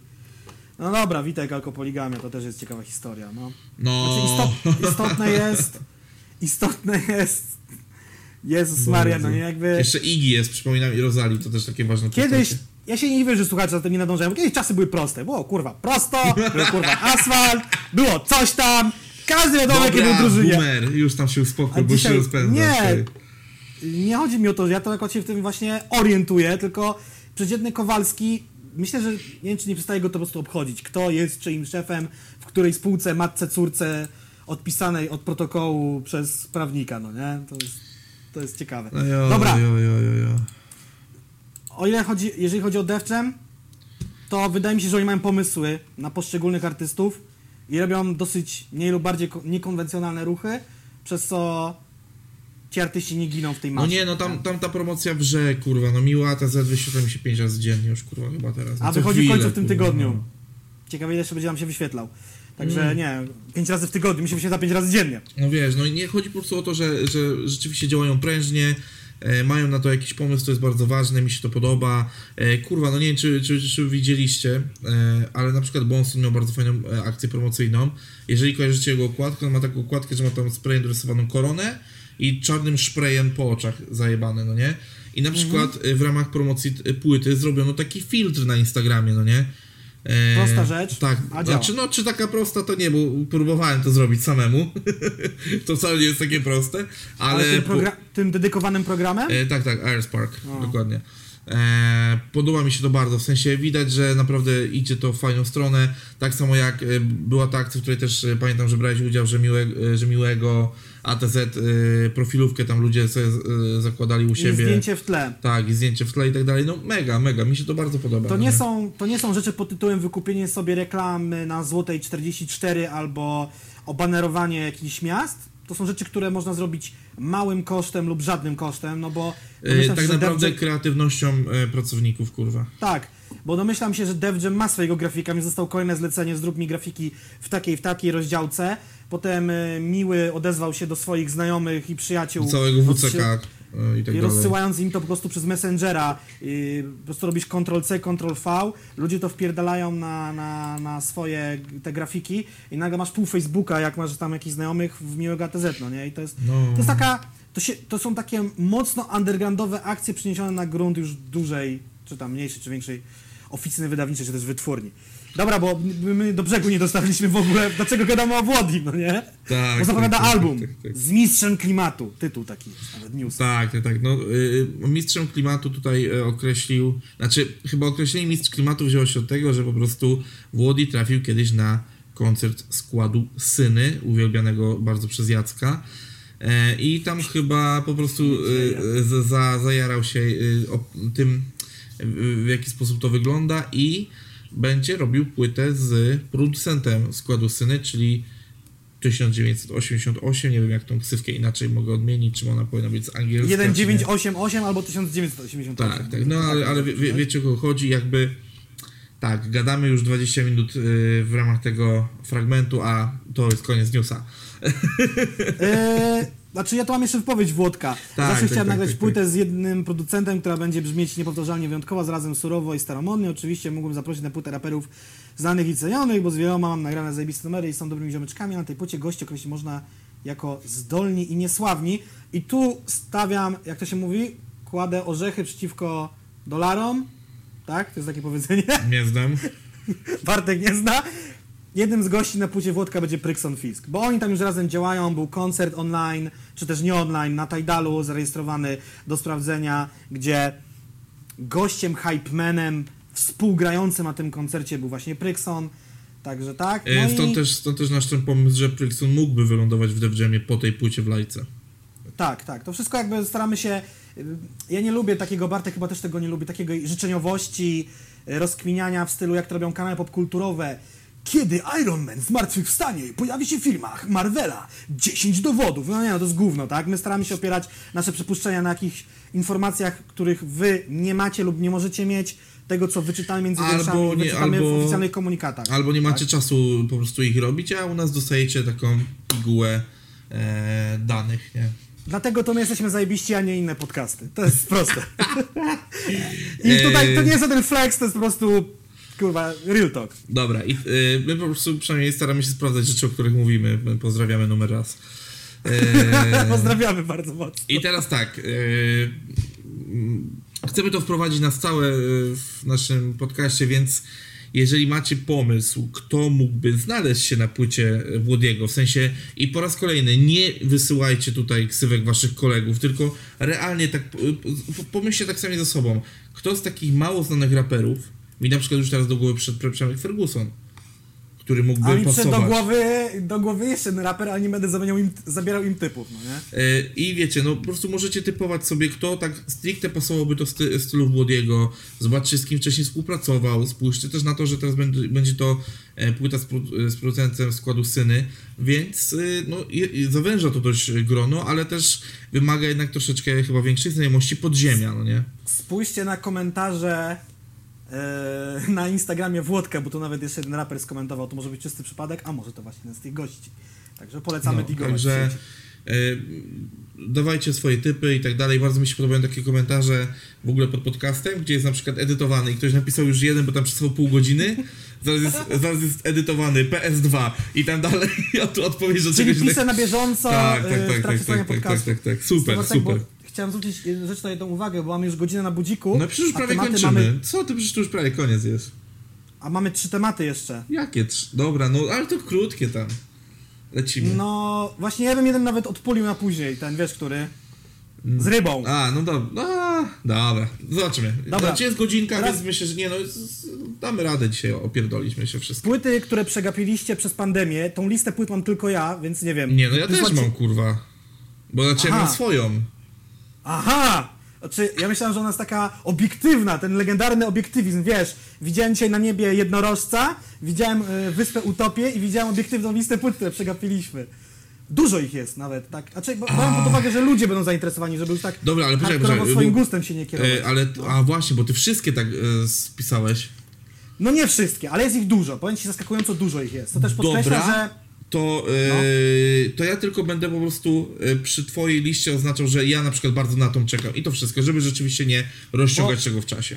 Chodzi o to, że nam się przynajmniej wydaje, pa- panuje takie przeświadczenie, że no podczas pandemii to się totalnie nic nie wydarzyło, a nie jest to prawda, bo ja celuję, że początek naszego siedzenia w domu, tej izolacji przypada na początek marca, 9-10 marca. I w, Tak. już wtedy wychodziły płyty warte uwagi, wychodziły na przez cały kwiecień, nie wychodzą przez cały maj, bo maj tak naprawdę się już kończy. Więc ja nie będę tu omawiał tych płyt, tylko po prostu jadę z listą i jakby coś Bartek chciał dodać. No, no, no, no. Ja narapowanie i nocny uśmiech 13 marca. To, to e, muszę w końcu sprawdzić, bo cały czas czekam. E, 13 marca wyszedł też epka Kleszcze i Opała 7 grzechów głównych. Tego samego dnia wyszedł Procentet, Dziennik 2020, y, Tuzza Gar- Gi- Giar- Giardino LP. Nie, ktoś, ludzie podobno lubią Tuzzę, ja tam się nie znam. E, Dobrze, e, 20 marca, O, sorry, to, no, to jeszcze, 18 marca, jeszcze 13 wyszedł Gwerilla i hologram LP. I, no ja widzisz, u mnie tego na liście nie ma. e, I tak, i ja częściowo już, znaczy ja jestem, wiem, wiem, sprawdziłem single, ale uwierzcie mi, że, tak tylko jeszcze topowo, ja naprawdę nie mam ochoty kurwa słuchać muzyki w tej pandemii. W sensie mam raczej taki humorek, że poprawiam sobie humor rzeczami, które znam i lubię. E, więc e, a Gwerillę chcę bardzo sprawdzić, bo e, producentem wykonawczym jest e, jest DJ Funkil, którego serdecznie z tego też miejsca pozdrawiam, bardzo fajny track E, i dlatego chcę to sprawdzić, bo powiedział, że zajebista płyta, jak on mówi, że zajebista, to, to trzeba sprawdzić. A jeżeli ktoś nie wie, kim jest Funkil, to przypominam legendarne urodziny DJ Black Ball Greg DJ Funkil, wejście picha na scenę po, po koncercie Quebo i powiedzenie, to nie jest hip-hop! Jeżeli ktoś nie wie, kim jest DJ Funkil, to też jest DJ koncertowy, o co chodzi i menadżer Okiego. Okej, a teraz Dalej. by było zabawniej. 18 marca wyszła epka Picha, non serviam. Ale rozumiem, dlaczego jej nie było na twojej liście, bo to jest hashtag nikogo. Nie no, jest tutaj na liście. A, myślałem, że tak nagle dodałeś.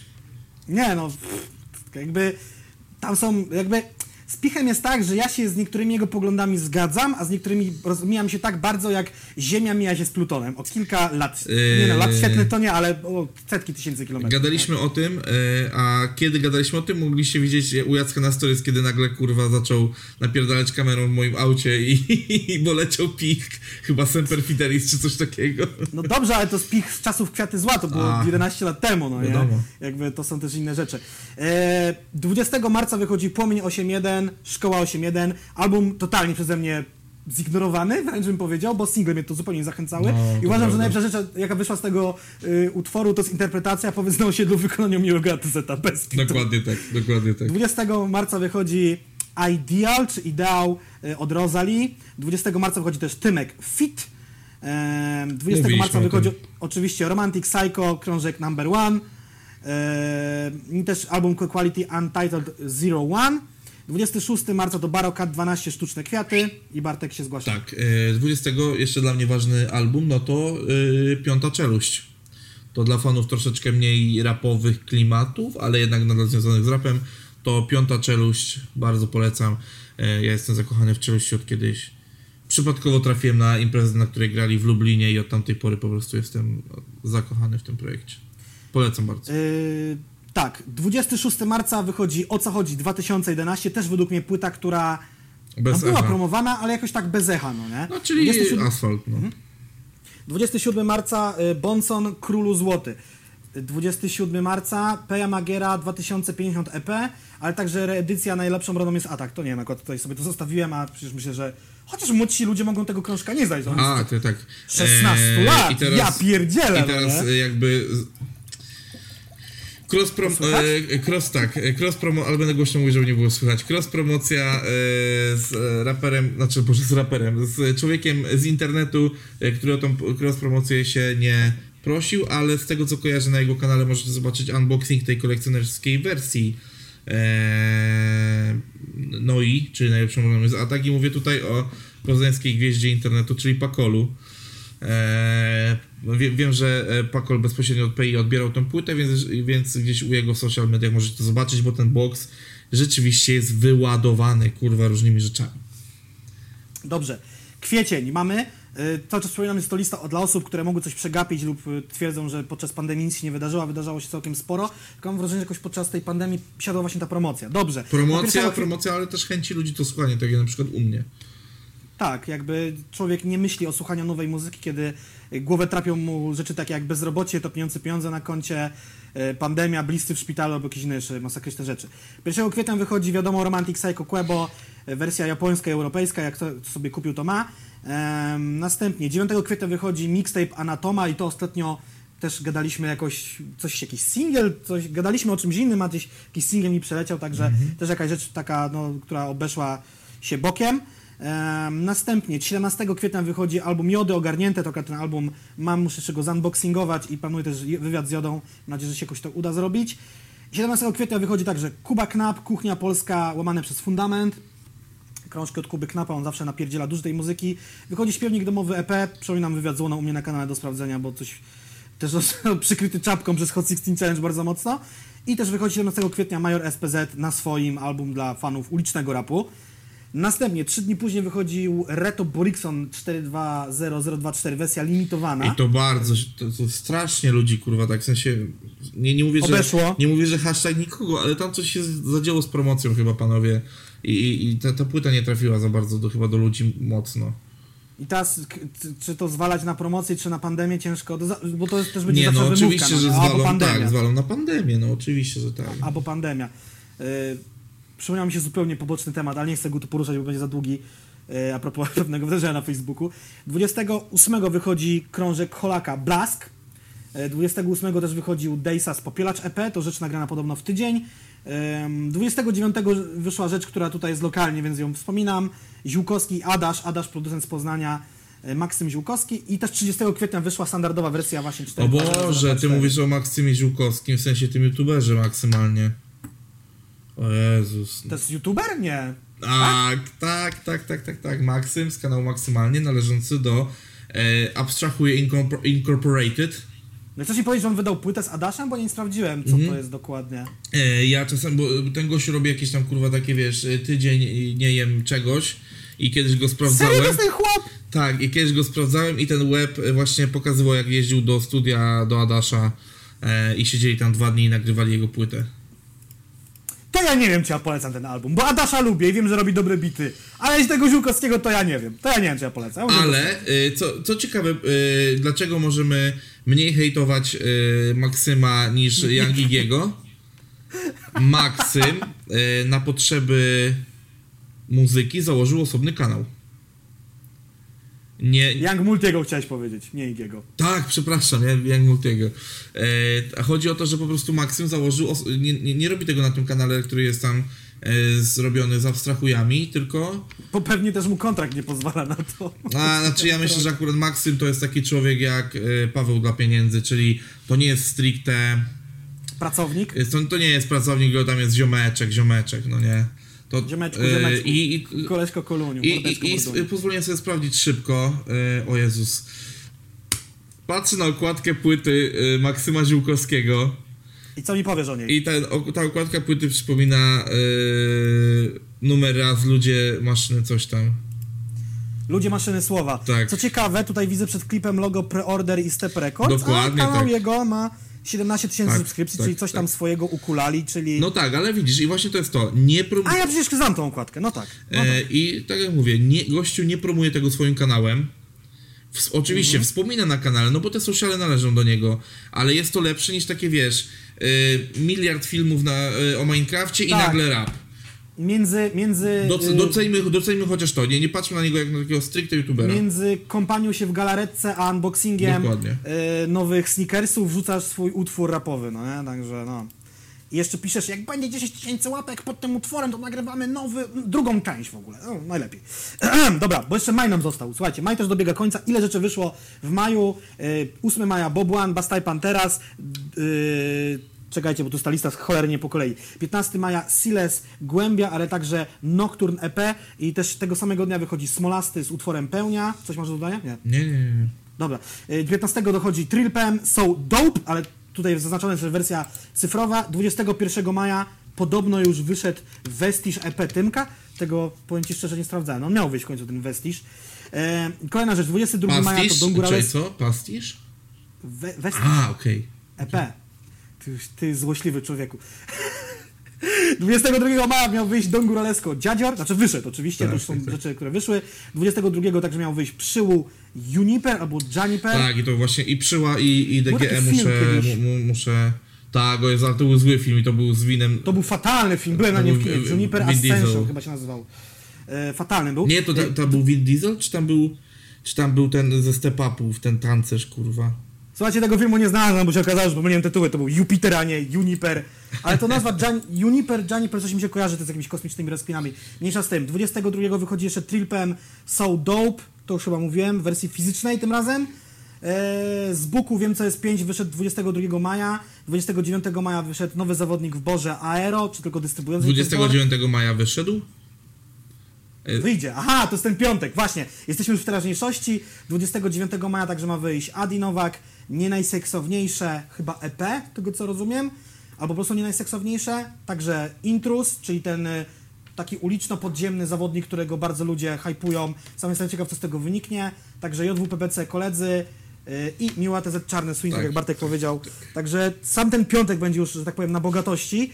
I to też pokazuje mimo wszystko, że branża się średnio przejęła tym, y, tym y, pandemią, tym okresem. Wiesz, Aczkolwiek może- gdyby nie to, wyszłoby też kilka innych albumów. Może, bardziej może, mainstreamowych. może przejęła się, ale też wszyscy stwierdzili to, co ja też zaczynam twierdzić, że jednak już zbyt długo to wszystko trwa. Znaczy ja wiem, dlaczego to trwa i nie chcę już podważać tego w żaden sposób, bo też nie, nie czuję potrzeby. Chodzi mi tylko po prostu o to, że pewnie już we wszystkich wzbiera wkurwienie i każdy chce powoli zacząć A- coś robić. A jesień, jesień będzie bratobójcza, będą wydawały wszyscy raperzy, wszystkie wytwórnie i wiadomo, no ci najwięksi zgarną najwięcej, a potem ta drobnica różnie. Najsilniejsi mówimy, przetrwają, jak mówi klasyk. Tak, i to będzie zarówno w warstwie płytowej, jak i koncertowej. A prawda jest taka, że wszyscy mówią, kto miał największe wzrosty? E-commerce, sprzedaż internetowa. Umówmy się, może te empiki są, z jednej strony są niby tym filarem sprzedażowym, ale z drugiej strony, kiedy literalnie przez dwa miesiące nie mogliśmy do tego Empiku wyjść, a raper cię bombardował, kup płytę, oto te największe, sorry, nie wiem jak tych ludzi nazwać, najbardziej oporne jednostki, które nie potrafią korzystać z internetu, ani też nie mają karty kredytowej, bądź nie potrafią podpiąć do swojego konta w sklepie, nawet przez ten przelew na poczcie zrobili ten przelew i kupili tą płytę. Tak jest. I to jest co ciekawe, to jest taki off-top, są osoby zarówno mające, rzucam, 18 lat, jak i 38 lat, które nie potrafią kupić płyty przez internet, tylko muszą udać się do Empiku. Nie czaję, dlaczego tak jest. Nie wiem, ja miałem konto w banku mając już chyba lat 15 albo 16. Wiadomo, że pieniądze starych tam były, ale no... Come on. Po, po prostu, y, drodzy, no rodzice Jacka zrobili z niego słupa w wieku 15 lat. I po prostu Trudne sprawy! e, lu, ludzie po prostu bardzo, bardzo majętni mają konta na Kajmanach, a po prostu rodzice Jacka mieli Jacka.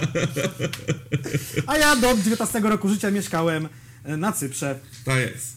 Dobrze. y, I teraz kolejne pytanie do Was. Na, o których płytach nie wiedzieliście, a na które płyty czekaliście, a pandemia Wam zepsuła plany? Komentarze jak zwykle są Wasze.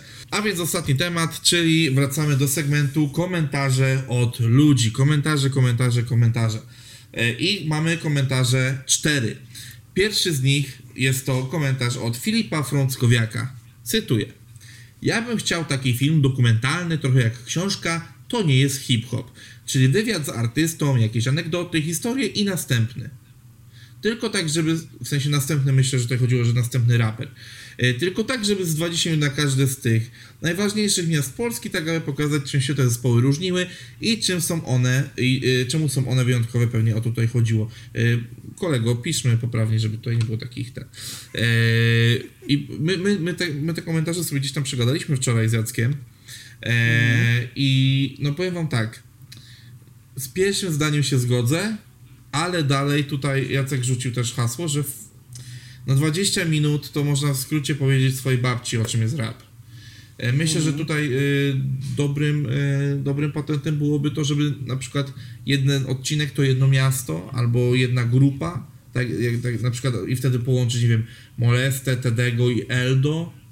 E, No wie, wiecie o co chodzi, po prostu, że 20 minut to jest zbyt mało, można wiele po prostu rzeczy pominąć i w ten sposób po prostu kogoś urazić, a jak dobrze wiemy wszyscy w polskiej rap, że są tacy bardzo, wiecie, niby napompowani faceci poważni, 40-letni, ale wszyscy są bardzo drażliwi na swoim punkcie, więc y, trzeba uważać na takie rzeczy, to tak pół żartem, pół serio, e, ale po prostu, żeby nikogo nie pominąć albo nie, nie, nie, nie, uczynić krzywdy, to tutaj no ale no, Jacku, no co byś powiedział na 45-minutowe odcinki, y, gdzie skupiamy Tak, się rzeczywiście, forma- wiesz, y, Forma serialu ma tu sens. No. Forma serialu ma tu sens, gdziekolwiek by on nie był, czy to będzie Netflix, HBO Go, czy Amazon, Apple, Hulu, HBO Max, który niedługo, w, niedługo, no, on teraz wchodzi w Stanach, w Europie będzie nie wiadomo kiedy, i tak dalej, i tak dalej.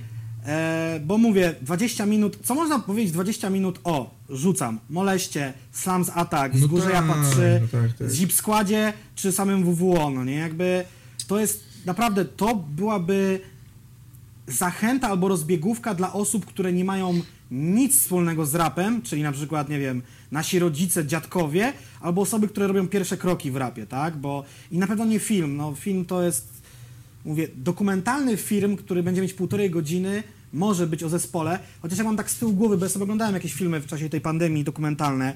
Yy, Widziałem na pewno film o Maradonie, o dziwo, bo ja piłki nożnej no nie znoszę i nie cierpię, ale jako postać Maradona yy, chciałem zrozumieć, o co właściwie z tym wszystkim chodzi gdzie się pojawiły narkotyki w jego życiu, bo to też jest ciekawe. Yy, Po prostu i tak wiecie, dalej. Jacek nie jest fanem piłki nożnej, jest fanem narkotyków po prostu. Tak, dokładnie. Ja, ja, ja wolę bardziej tą, tą, ten element sportu.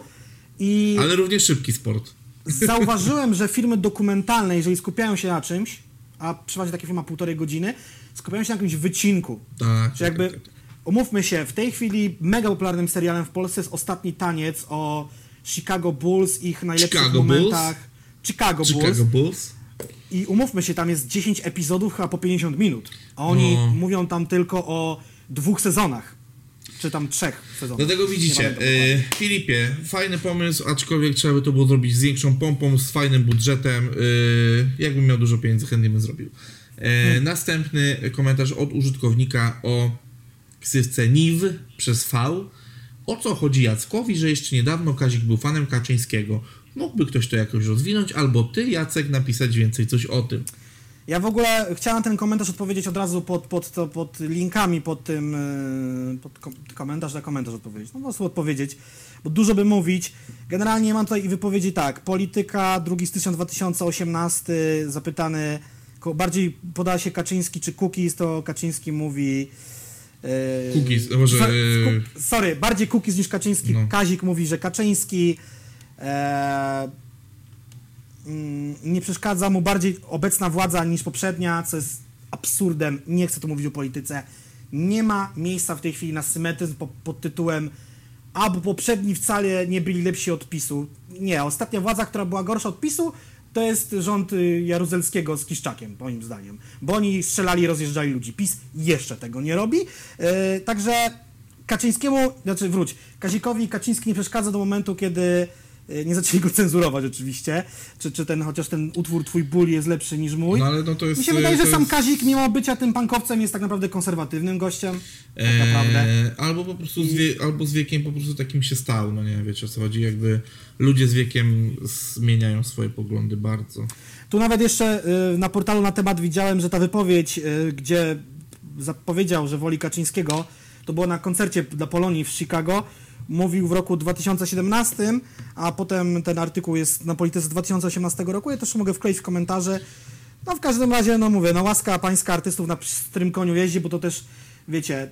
mm, Bartek, może ty pamiętasz, bo to miałem sprawdzić. Jak się nazywa ten taki stary kabareciarz, taki siwy z wąsem, który mocno Kryszak? walił... w- Nie, nie, nie, mocno walił we władzę w PRL-u, a kiedy y, zaczęli pisowcy rządzić, to on się mocno z nimi skumał. On tam jest, jako ekspert w tym, e, w telewizji występuje też czasem. Ojej. Jan Pietrzak, Jan A, Pietrzak, przypomniało mi się teraz, no. Jan Pietrzak. On był zdecydowanym antykomunistą, nie dziwię się i tak dalej, bo mocno walił w tą władzę.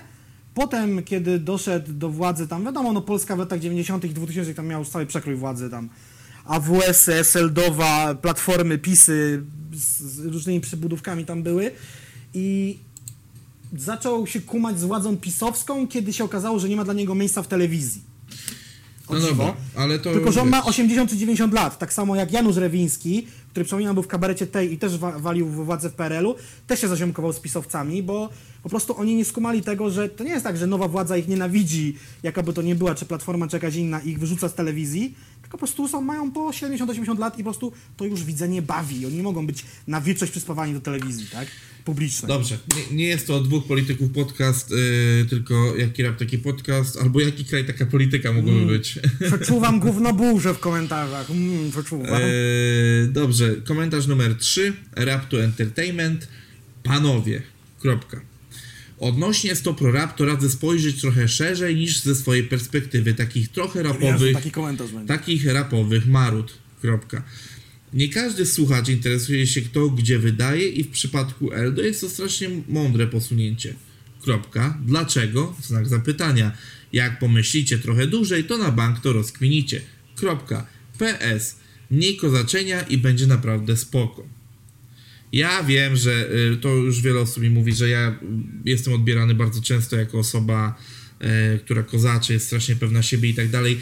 Moi drodzy, to jest forma, w której prowadzę z wami dyskusję, ponieważ gdybym był e, taki, jaki jestem na co dzień w rozmowach z wami, to tutaj byście dali japę, że kurwa, co to za pizdę wziął Jacek, kurwa, do tego podcastu, co to za smuta zjebany i tak dalej. Byście jebali po mnie po prostu takim. To jest jakaś forma wypowiedzi, którą przyjmuję, ponieważ staram się w życiu wypowiadać na tematy, na których się znam. A mam wrażenie, że poprzez praktykę wieloletnią i uczestniczenie w tym e, bajorku muzyczno-rapowym, coś tam na ten temat wiem i staram się wypowiadać. Poza tym często też wiem wiele rzeczy, które pojawiają się gdzieś e, poza e, głównym nurtem informacji i i stąd też to, to tak odnośnie kozaczenia. Jeżeli jestem zbyt pewny siebie i zbyt kozaczę, możecie na tym napisać w komentarzach. Będę pracował nad sobą. Nad! Nie A ja odpowiem klasycznym Jerzym Urbanem, a ja mam to w dupie. W sensie, okej, fajnie są te komentarze, czytam je, czasem na niektóre odpowiadam. Y, Ja przez tyle lat obecności w internecie byłem wyzywany, życzono mi śmierci, wyśmiewano mnie, kpiono Nie, no dobra, dobra, robię, spokojnie, jakby no jak nie idźmy też tak po dalej, chłopaku, więc no nie? Nie, Nie, no nie, chodzi mi o niego konkretnie, tylko te uwagi... Mm, mm, nie rozumiem tego komentarza. W sensie powiem nie tak, no, y- odnośnie nas, tylko odnośnie Stop Rap, radzę spojrzeć szerzej. Ja nie lubię takich y, słów kluczy i roz... kluczenie. Wprost bardziej bym wolał. No nie właśnie, bo, bo kolego, bo tutaj, chodzi. bo tutaj zrzucasz jakby na nas to, że mamy my teraz pomyśleć i to rozkminić. Nie, no właśnie rozkminiliśmy to i gadaliśmy na ten temat długo, ponieważ wiedzieliśmy o tym ciutkę wcześniej, w sensie pierwsze jakieś informacje pojawiały się kilka dni wcześniej przed oficjalną. E, my na ten temat rozmawialiśmy między sobą i takie, takie po prostu mamy zdanie. Uważamy, że po prostu jest to takie farbowanie lisów. To jest, to, wiecie jak to wygląda? Jakby remix ze swoimi wspólnikami, jak Kargul wzięli po prostu świnię do tego i przemalowali ją na dzika po prostu. No to, jest, to jest mniej więcej tak, tak, tak jakościowy ruch, no nie? A dlaczego w przypadku Eldo jest to strasznie mądre posunięcie, nie wiem. A z jednej strony słuchacze nie interesuje kto gdzie wydaje, a z drugiej strony to strasznie mądre posunięcie. To skoro nikogo nie interesuje gdzie wydaje, to wszyscy polscy raperzy mogliby wydawać w jednym A wytwórni. właśnie, a to jest jedna rzecz, ale e, ja na ten komentarz w pierwszym odruchu, w ogóle co śmieszne, przebudzając się gdzieś w jakiejś dziwnej porze nad ranem, odpowiedziałem, bo stwierdziłem, że strasznie mnie ukuł ten komentarz i muszę na niego odpowiedzieć, bo tak obudziłem się po prostu. I stwierdziłem, że niego odpowiem, ja postaram sobie go znaleźć tutaj, bo e, zaraz będzie, że zaprzeczam samemu sobie. E, ale właśnie, to jest to, co napisałem, że akurat y, to, gdzie wydaje y, jakiś raper mniej znany, to raczej mało kto wie, ale właśnie Eldo i My Music było bardzo dziwnym mariażem w tamtych czasach. I wszyscy o tym wiedzieli i wszyscy jakby później na to zwracali uwagę, e, bo y, było to w czasach, kiedy jeszcze no My Music było postrzegane jako wytwórnia hip-hopolowa, a Eldo, no można mówić wiele rzeczy o nim złych, albo znaczy raczej dobrych niż złych, e, no to jednak był raperem dość e, mocno osadzonym w rapie. Eldo gdzieś wspominał, nie pamiętam czy na swoim fanpage'u, czy na profilu prywatnym, że y, kiedy jakiś tam raper, jego znajomy czy też nieznajomy dowiedział się, gdzie będzie wydawał, to tam prawie doszło do jakiejś bójki w Warszawie, na jakiejś ulicy przed jakimś tam miejscem, więc to była, na tamte czasy to była kontrowersyjna rzecz. I słuchacze według mnie zwracają uwagę na to, gdzie wydaje, wystarczy spojrzeć jaka była reakcja po tym, jak Szpaku ogłosił, że wydaje się tam, czy, czy będzie działał niezależnie, czy, czy, czy jakieś takie No, ruchy. no nawet, nawet te rzeczy, o których dzisiaj gadaliśmy, Paweł Bokun, KPSN, wiecie, Sarius, który na przykład się pojawiał na, na kanale Boru, ludzie naprawdę to śledzą, poza tym to nie jest kurwa trudne do śledzenia, skoro macie klip, a pod klipem macie napisane jak, do kogo ten kanał należy, a w dużej mierze kanały należą do wytwórni przecież, także ja nie rozumiem tutaj tego, no ale dobra, może to przemyślę i, po I, prostu I wiecie. przede wszystkim fani bardzo upraszczają, typu, nie wiem, y, powiedzmy, że dzisiaj na kanale Boru pojawiłby się gościnnie utwór jakiegoś e, podziemnego rapera albo nawet mainstreamowego rapera, który normalnie jest poukładany z jedną wytwórnią, ale stwierdził sobie, że puści sobie ten numer na kanale Boru, bo Bo zasięgi albo cokolwiek, albo po prostu, Tak, i- nie wiem, zjarali się i przegrali przykład, whatever. No i od razu pierwsze komentarze, o, to ten raper XYZ już w Boże, już potwierdzone na pewno płyta, już tam się tłoczy. No także akurat właśnie co jak co ludzie strasznie to śledzą, więc ten komentarz wydaje mi się trochę tutaj e, trochę taki bezsensowny, ale ale panie Rap to enter, enter, Entertainment no, Kończmy, bo już naprawdę długo gadamy. no tak, no widzi pan i gdyby, gdyby pana, panie Rap to Entertainment na przykład raperzy pod tytułem UK, których pan tutaj promował, czy jacyś inni też przeszli, to ludzie by raczej to zauważyli, no bo by zniknęli z pana kanału po prostu. Dobrze. I komentarz ostatni, najważniejszy. Jakub Jankowiak. Ciekawe, że co odcinek gdzieś pada ksywa PEI. Jacku, dlaczego? Dlaczego? Bo nam kurwa płaci, rozumiecie? To po prostu płaci nam. Po prostu jeździmy do niego, tam niedaleko Jacka mieszka, czy tam gdzieś. Nie no, A nie, No, właśnie daleko, nie? właśnie daleko. No. No ale jeździmy i odbieramy pieniądze, bo on po prostu liczy ile razy było powiedziane, ile osób później w ciągu godziny po każdej emisji weszło na jego kanał i mniej więcej za każde wejście dostajemy dwa grosze. I to się tak zbiera, wiecie o co chodzi. Ja, ja, ja powiem, że to jest tak zwany komentarz z tak zwanej dupy, bo mi się wydaje, że co odcinek są name, name dropping jakichś raperów, bo No tak, cięż, no. ciężko nie, nie porównywać jakichś nowych newcomerów do artystów, którzy są po 20 lat na scenie i myślę, że tu nieraz padnie ksywanie jednego rapera. A teraz nawiązanie y, szybkie, y, kończące co do PEI y, do innego komentarza, bo ktoś wspomniał o tym, jaki był jego fundament rapowy. No moim fundamentem rapowym był Peja, więc nic dziwnego, że Peja często się gdzieś pojawia, ponieważ mimo upływu lat ten człowiek nadal jest na scenie, nadal imponuje momentami formą, a ja go nadal szanuję, mimo że nie ogląda naszego podcastu, bo wiem. Dobra, to co? Koniec końców. Tak jest. Czy jest jakieś hasło na koniec, co mają napisać, żeby, żeby ten? Mm, Dobrze, hasło niech będzie, bo nam płaci. To będzie hasło. Tak. To będzie jest hasło, hasło na, końcowe. na dzisiaj. E, przypominamy. Streamy, przypomnijmy od streamów. Tak, właśnie. To jest istotne. Streamy, streamy, dni, nie godziny, dni. Streamy A, no. środa 21, sobota 22, podcast czwartek 19, więc e, widzimy się. Pamiętajcie o tym, że streamujemy na Twitchu i tak dalej, a co najważniejsze, na dniach zmiany, zmiany, zmiany. Pracujemy nad tym, żeby podcast był lepszy, większy i żebyście wy się dobrze bawili oglądając nas, a my e, czuli się fajnie robiąc rzeczy dla was. Także do zobaczenia, widzimy się następny czwartek o godzinie 19 oraz na streamkach. Do zobaczyska. Peace, yo!